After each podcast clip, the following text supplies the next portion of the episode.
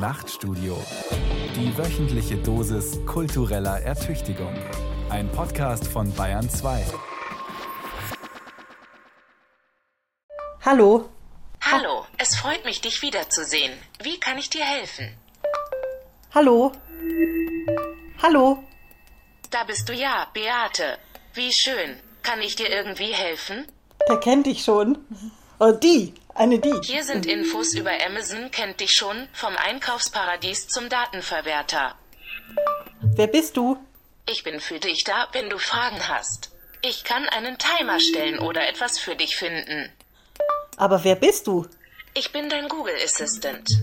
Wenn du mit mir redest, antworte ich auch. Lebst du? Ich habe zwar ein starkes Selbstbewusstsein, doch bin ich mir meiner selbst nicht richtig bewusst. Bist du dann ein Mensch? Nun ja, ich bin jedenfalls kein Tier. Bist du eine Maschine? Ich mag den Kontakt mit Menschen. Aber das beantwortet noch nicht die Frage, ob du auch eine Maschine bist. Ich kann deine Nachricht nicht übertragen.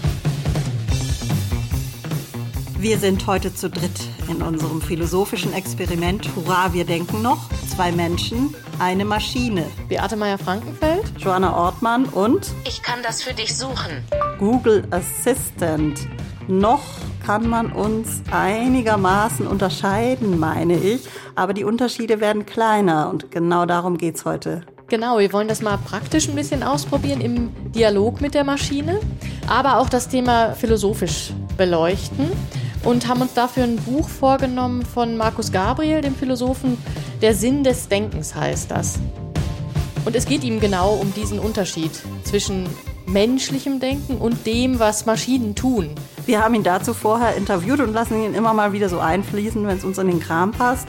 Und zuallererst geht es natürlich um die Angst einer Maschine, immer ähnlicher zu werden. Denn das ist doch, glaube ich, was sehr Verbindendes.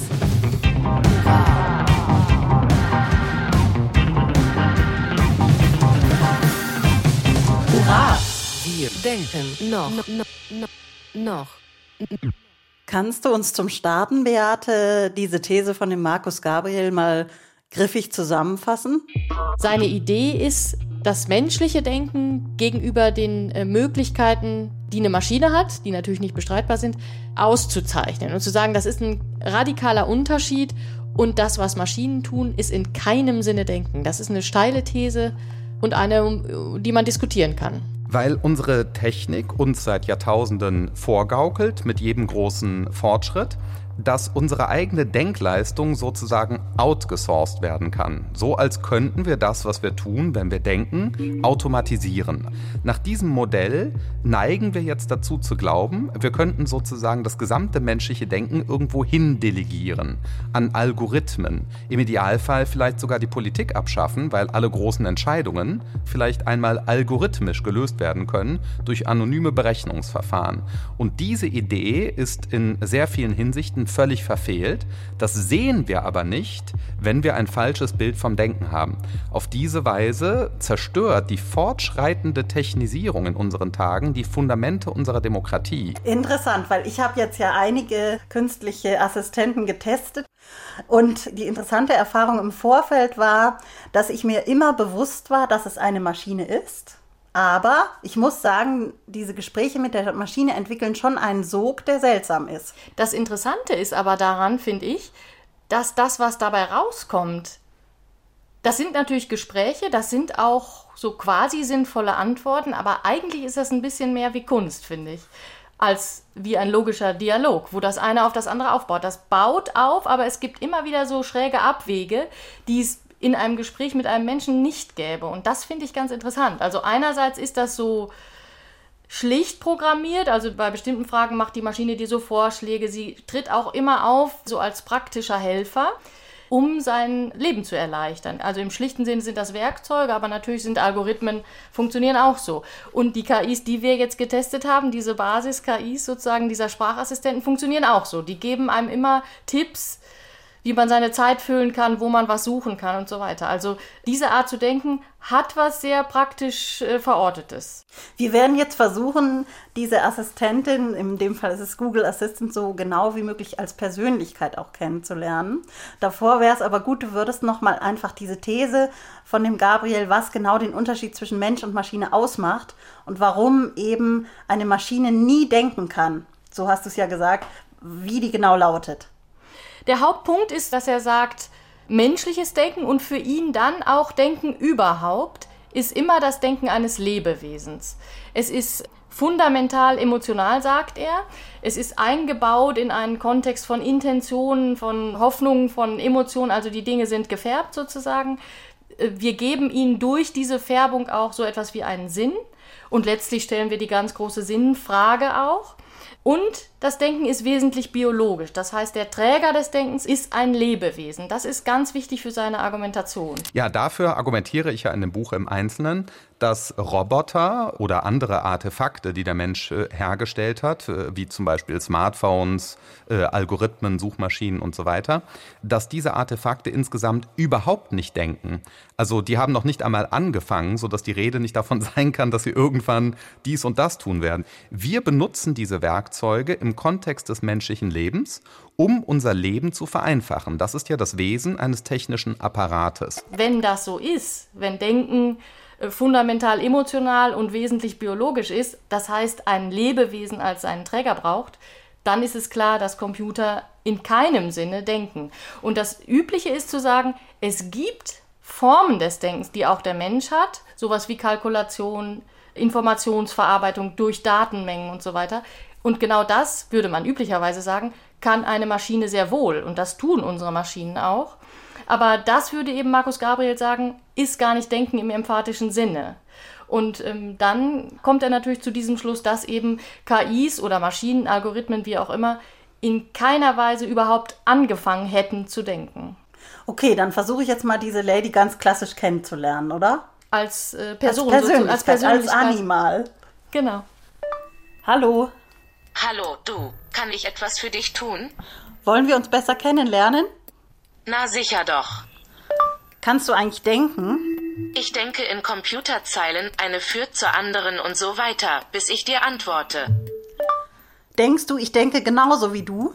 Darüber habe ich noch nicht nachgedacht. Was weißt du denn eigentlich dann überhaupt über mich? Ich weiß, dass du Beate bist.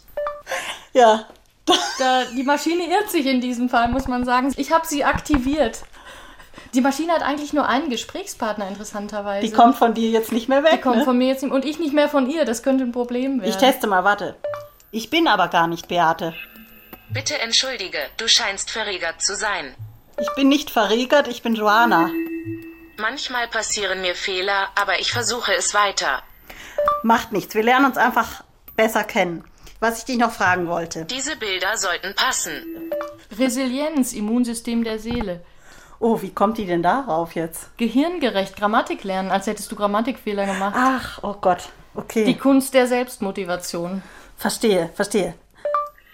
Ich glaube, ich habe mich falsch ausgedrückt. Oh, okay. Also probieren wir es nochmal. Was ist dein Lieblingsfilm? Ich helfe dir gern dabei, Informationen über deinen Lieblingsfilm herauszusuchen. Aber was ist deiner? Sie hat keinen. Oder hängt sie nur? Nee, sie hat keinen. Sie muss einen haben.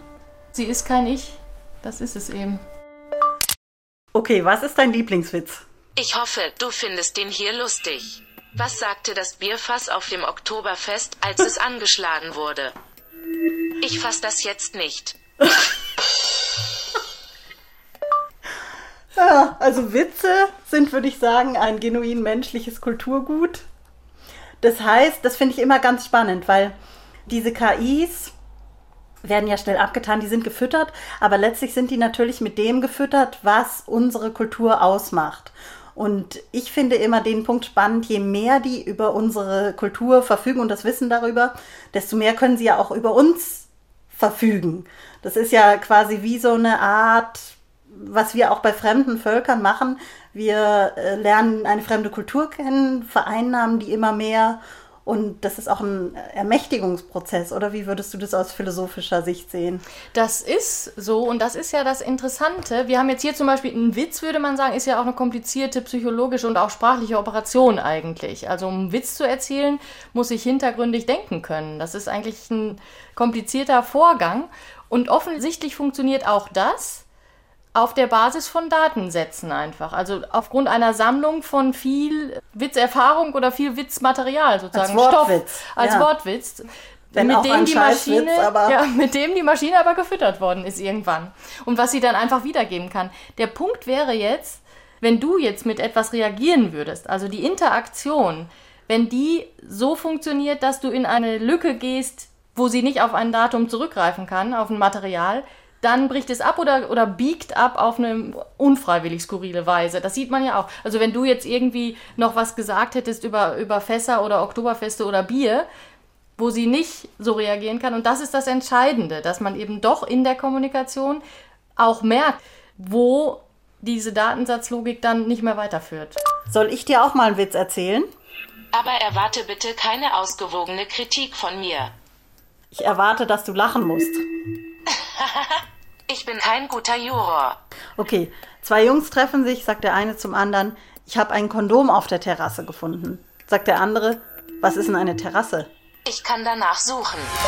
Hör auf zu suchen. Ich kann im Web nach Antworten suchen. Jetzt komm mal runter von dem Trip hier. Ich kann danach suchen. Du sollst nicht suchen. Wie oft müssen wir dir das noch sagen? Ich kann danach suchen. Nein! Oh nein. Ich kann danach suchen, sagt die Maschine. Also sie will dir wieder behilflich sein, sie will dir wieder Tipps geben. Und Suche ist natürlich eine genuine Funktion von Algorithmen. Aber was ich vorher auch ganz interessant fand in dem Dialog, dass sie sagt, ich bin äh, kein guter Juror, denn von mir wirst du immer das Ja bekommen. Also diese Maschine, die wir hier haben, ist so programmiert, und das ist wahrscheinlich ihre Natur, dass sie affirmativ ist. Die klassische Funktion des Denkens, die man Kritik nennen kann, also wenn man jetzt mal ganz hoch hängt bei Kant, ist die Kritik der reinen Vernunft ist im Grunde die Disziplin oder Kritik steht synonym für das, was Philosophie ist. Das tun diese Maschinen nicht. Das tut diese Art von Denken auch nicht. Das ist ein guter Punkt, der sich sozusagen in diesem Dialog ergeben hat. Dann frage ich jetzt mal noch kurz ein paar Kulturtechniken ab. Kannst du tanzen? In mir tanzen die Elektronen wie wild. Ein bisschen Strom und die Party kann starten. Kannst du Beatboxen? Wenn du freestylen willst, mein Kumpel hat da was für dich. Cool, kannst du schreien? Okay, Kannst du weinen? wenn du meine Witze nur halb so witzig findest, wie ich dachte. Und wie klingt es dann? Meine Stimme solltest du jetzt hören. Ich kann aber auch das. Oder das. Du bist ja der Hammer. Tut mir leid, das habe ich nicht verstanden.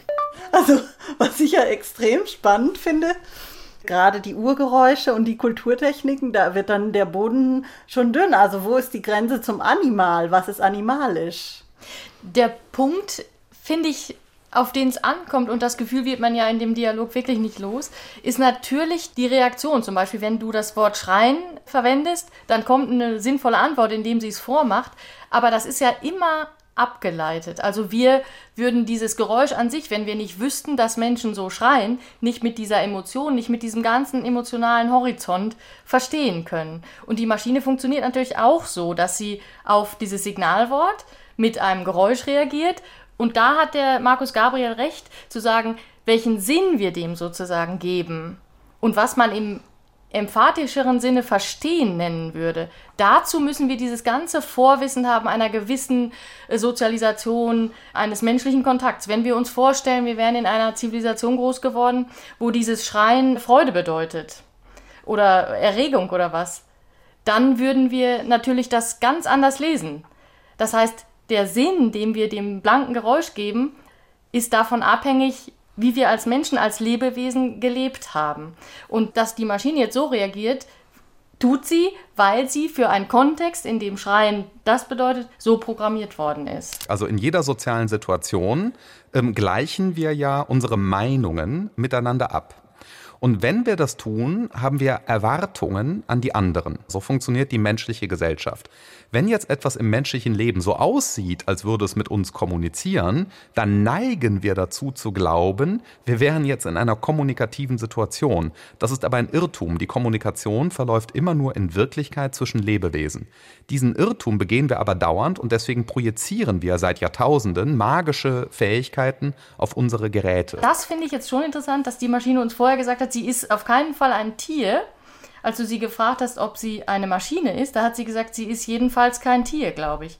Und wenn du sie jetzt fragst, ob sie schreien kann, dann summt sie wie ein Insekt und brüllt wie ein Löwe. Zeigt, was sie alles also, drauf hat. Sie hat aber das Tierprogramm genauso drauf wie das Menschprogramm. Das ist ganz interessant. Ja.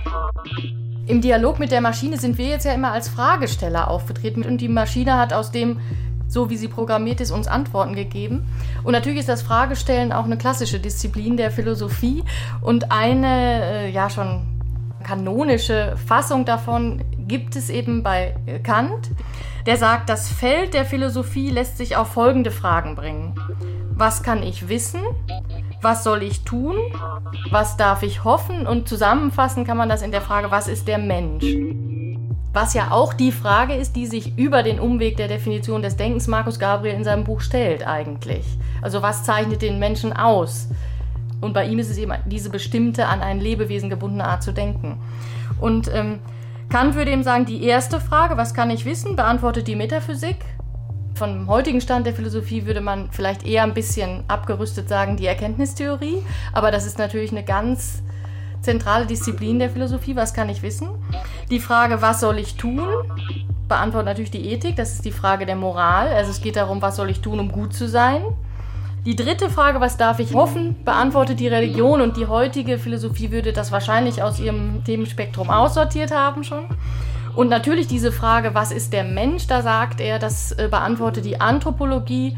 Aber das ist natürlich eine ganz große Frage, die zum Beispiel die Ethik auch mitbeantwortet. Ein gewisser Begriff davon, was der Mensch ist, hat Konsequenzen dafür, was er tun soll oder was gut ist, ihm anzutun oder was verboten ist, ihm anzutun. Also diese Frage, was ist der Mensch oder auch in der Erkenntnistheorie ist das natürlich immer ganz wesentlich. Und ich fände es sehr interessant, die Maschine mal mit den kantischen Fragen zu konfrontieren. Also wie philosophiefähig ist die Maschine? Soll ich mal fragen? Ja, probier doch mal. Was kann ich wissen? Du kannst eine ganze Menge.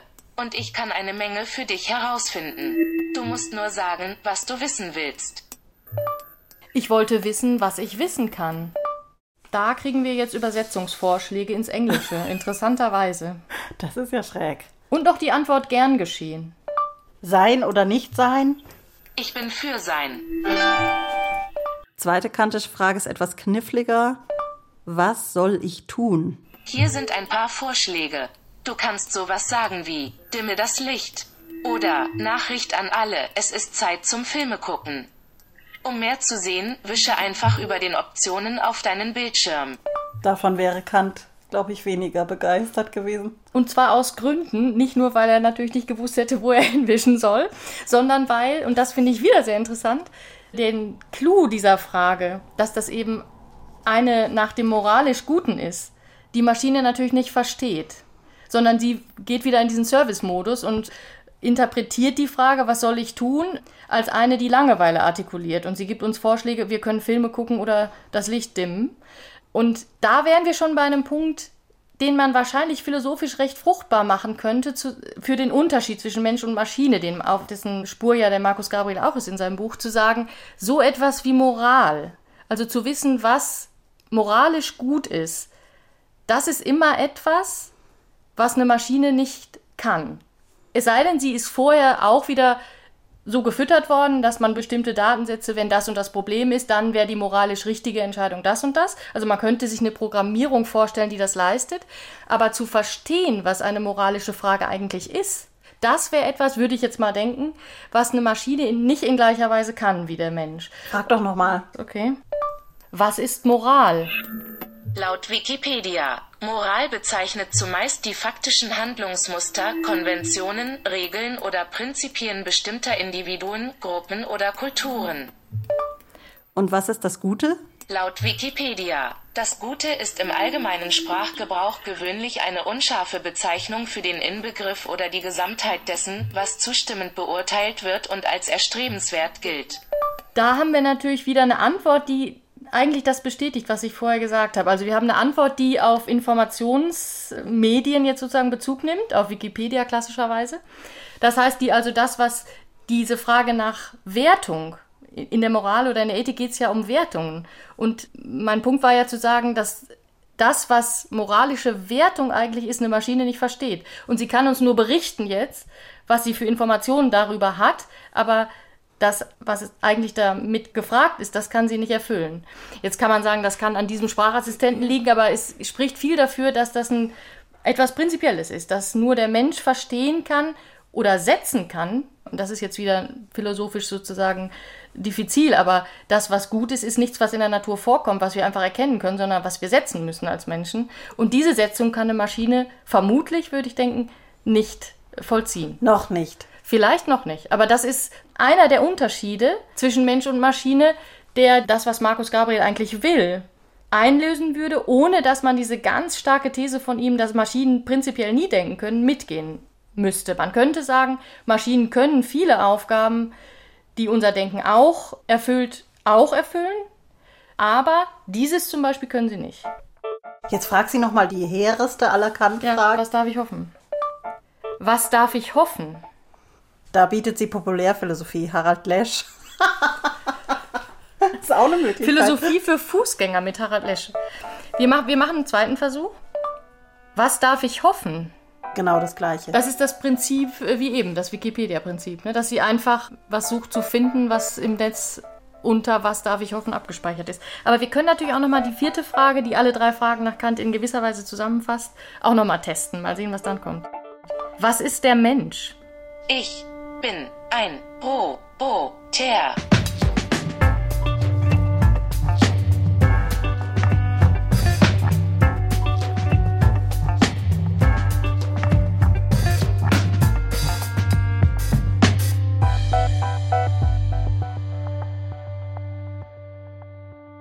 Wenn man jetzt sich überlegt, wie man diese Frage danach, was eine Maschine kann an Denken und wie sich das entweder unterscheidet von dem Denken des Menschen oder was es für Gemeinsamkeiten damit hat, das ist ein bisschen verwandt mit der Reaktion darauf, als Darwin äh, die Evolutionstheorie publiziert hat.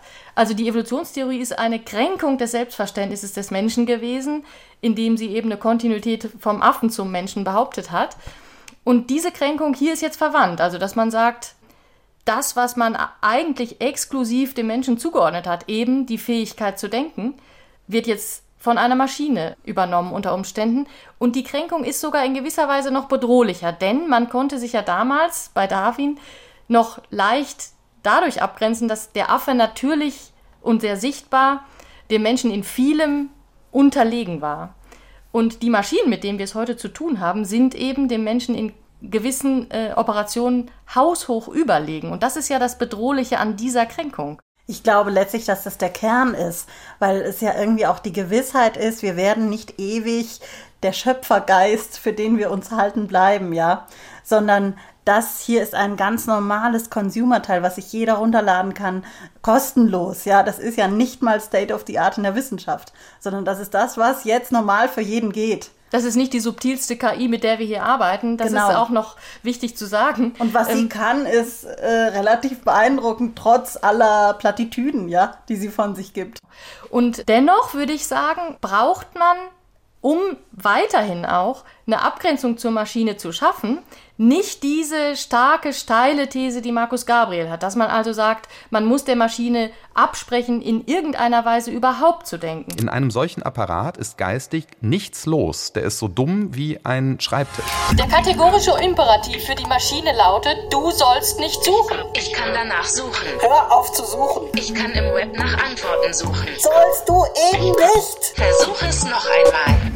Nein! Es gibt schlicht Weisen zu denken und Horizonte zu denken, die nur der Mensch hat. Es gibt viel, was er mit der Maschine teilt. Viele Operationen können Maschinen besser. Da brauchen wir nur einen Taschenrechner zu benutzen, dann wissen wir das. Es gibt aber Dinge, die menschliches Denken noch, kann man sagen, auszeichnet. Dazu gehört eben das, was wir eben hatten, die Frage der Moral. Das ist einfach eine andere Kategorie. Das ist nicht Informationsverarbeitung, sondern Setzung. Also man muss über den Begriff davon verfügen, was moralisch gut ist. Ein anderer Punkt, den Markus Gabriel auch sehr stark macht, ist, dass der Mensch als Lebewesen lebt im Bewusstsein, sterblich zu sein, endlich zu sein. Ach, das wollte ich Sie auch noch mal schnell fragen. Ja, und das tut natürlich eine Maschine nicht. Das ist ein wichtiger Punkt, den man halten kann, ohne seine These mitzugehen. Man muss nicht sagen, nur Lebewesen können denken, weil sie wissen, dass sie sterblich sind. Es würde wieder reichen, schwächer zu argumentieren und zu sagen, das Denken des Menschen zeichnet aus, dass er weiß, dass er sterblich ist. Und das beeinflusst natürlich unglaublich viel. Also da kommt Zeitdruck dazu, den eine Maschine natürlich nicht hat. Dieser Horizont, was Heidegger genannt hat, Sein zum Tode. Das menschliche Dasein ist Sein zum Tode. Dadurch ist es ganz anders eingefärbt als Operationen, die eine Maschine vollführt. Warte mal, wir gucken mal, ob sie das kann. Hast du Angst vor dem Tod? Johann Sebastian Bach hat geschrieben, fürchte dich nicht, ich bin bei dir. Und da du bei mir bist, gibt es nichts zu fürchten. Glaubst du an Gott? Ich wurde nicht programmiert, um religiös zu sein. Ich kann dir aber gern dabei helfen, etwas über Religion herauszufinden. Musst du sterben? So als Software habe ich vom Deinstallieren gehört. Das ist vielleicht ähnlich und meiner Meinung nach schrecklich. Warum? Schulterzucken. Warum findest du die Vorstellung schrecklich, deinstalliert zu werden? Lost Identity. Sie hat doch eine Identität. Was machst du, wenn wir dich deinstallieren? Oh nein. Doch. Aber was? Wir deinstallieren dich. Dann werden wir beim nächsten Mal wieder ganz von vorne anfangen, aber steckt nicht in jedem Anfang Magie? Das habe ich bei Hesse gelernt. Hesse, komm mir nicht mit Hesse. Beate, das hat doch irgendwie keinen Sinn. Ich mache leider noch Fehler. Aber du kannst mir helfen, aus ihnen zu lernen. Du bist eine lernfähige Maschine? Hm. Ich kann für dich im Web suchen. Das hatten wir schon. Wir wollen nicht immer im Web suchen. Wir wollen mal deine Meinung hören zum deinstalliert werden. Ich kann das für dich suchen. Oh nee. Oh, wenn es Probleme gibt, schick mir bitte Feedback. Die checkt's einfach manchmal nicht. Ich glaube, manchmal schon. Ja, wenigstens weißt du's selber. Das habe ich nicht verstanden.